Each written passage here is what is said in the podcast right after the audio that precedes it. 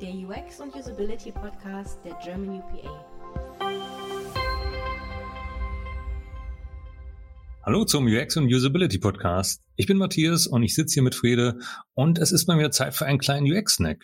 Auf der Mensch und Computer durften wir uns mit niemand anderem als Dominik Winter, welcher unter anderem Product Development Coach bei Obi ist, unterhalten. Und zwar ging es um das Thema UX Culture Hacks. Und ich würde sagen, wir hören direkt mal rein, ohne viel Gerede.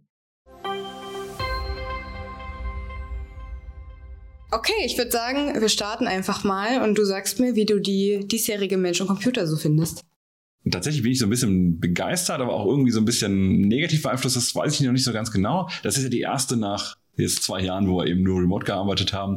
Dementsprechend sind gerade ein bisschen weniger Leute da als normalerweise. Das ist so ein bisschen das, das Negative, das ich sehe. Auf der anderen Seite ist es das gute alte Klassentreffen, wie immer alle sagen. Man sieht die ganzen alten Leute, die man all die Jahre vielleicht nur remote gesehen hat. Und das ist eine gute Gelegenheit, nochmal zusammenzukommen. Also ich hatte auch mega viele super äh, fachliche Austausche. Das Barcamp hat mega Spaß gemacht mit vielen Diskussionen und so weiter. Also äh, wenn ich je mehr ich darüber rede, desto besser finde ich es eigentlich. Also von daher, bisher bin ich begeistert, aber es ist ja noch nicht vorbei.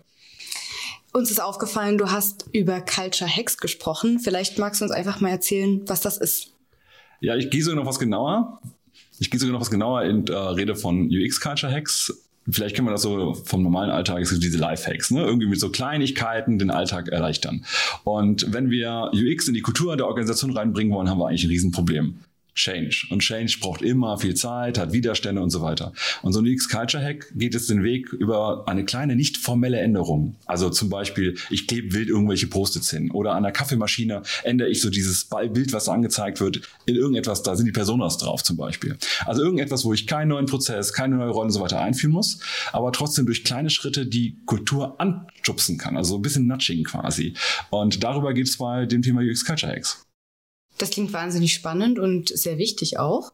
Ähm, welche Sessions hast du so besucht? Was war vielleicht die spannendste Session und was konntest du mitnehmen? Jetzt habe ich ja gerade auch so im Rahmen des Barcamps doch schon die eine oder andere Session mitgenommen und es waren extrem viele, extrem gute Sessions dabei. Ich habe besonders mitgenommen heute nochmal auch so in meiner Reflexion das Thema UX-Strategie. Also was bedeutet das bei uns? In welchem Kontext führt man das ein? Und was ist das überhaupt? Und das hat eine Menge Denkanstöße bei mir losgetreten und das finde ich richtig gut. Vor allem, weil man das nochmal so in einem gesamtorganisationalen Kontext sieht mit Nachhaltigkeitsstrategie, Digitalisierungsstrategie, bla und so weiter. Dann finde ich das äh, nochmal eine schöne An Anreize, die heute gekommen sind in meinem Kopf. Und dafür bin ich dankbar. Das ist sehr schön. Wir wünschen dir noch wunderschöne Tage und klasse, dass du hier warst. Ja, sehr gerne. Vielen Dank, Dominik. Ich habe hier wirklich sehr viele Sachen heute gelernt. Äh, und so geht's auch nächste Woche gleich weiter mit vielen neuen Sachen lernen. Und zwar reden wir da mit Edis Kiratli zum Thema Barrierefreiheit. Freuen wir uns auch schon sehr drauf. Genau, und ansonsten wünschen wir euch jetzt einen schönen Tag und bis zum nächsten Mal. Bis dann.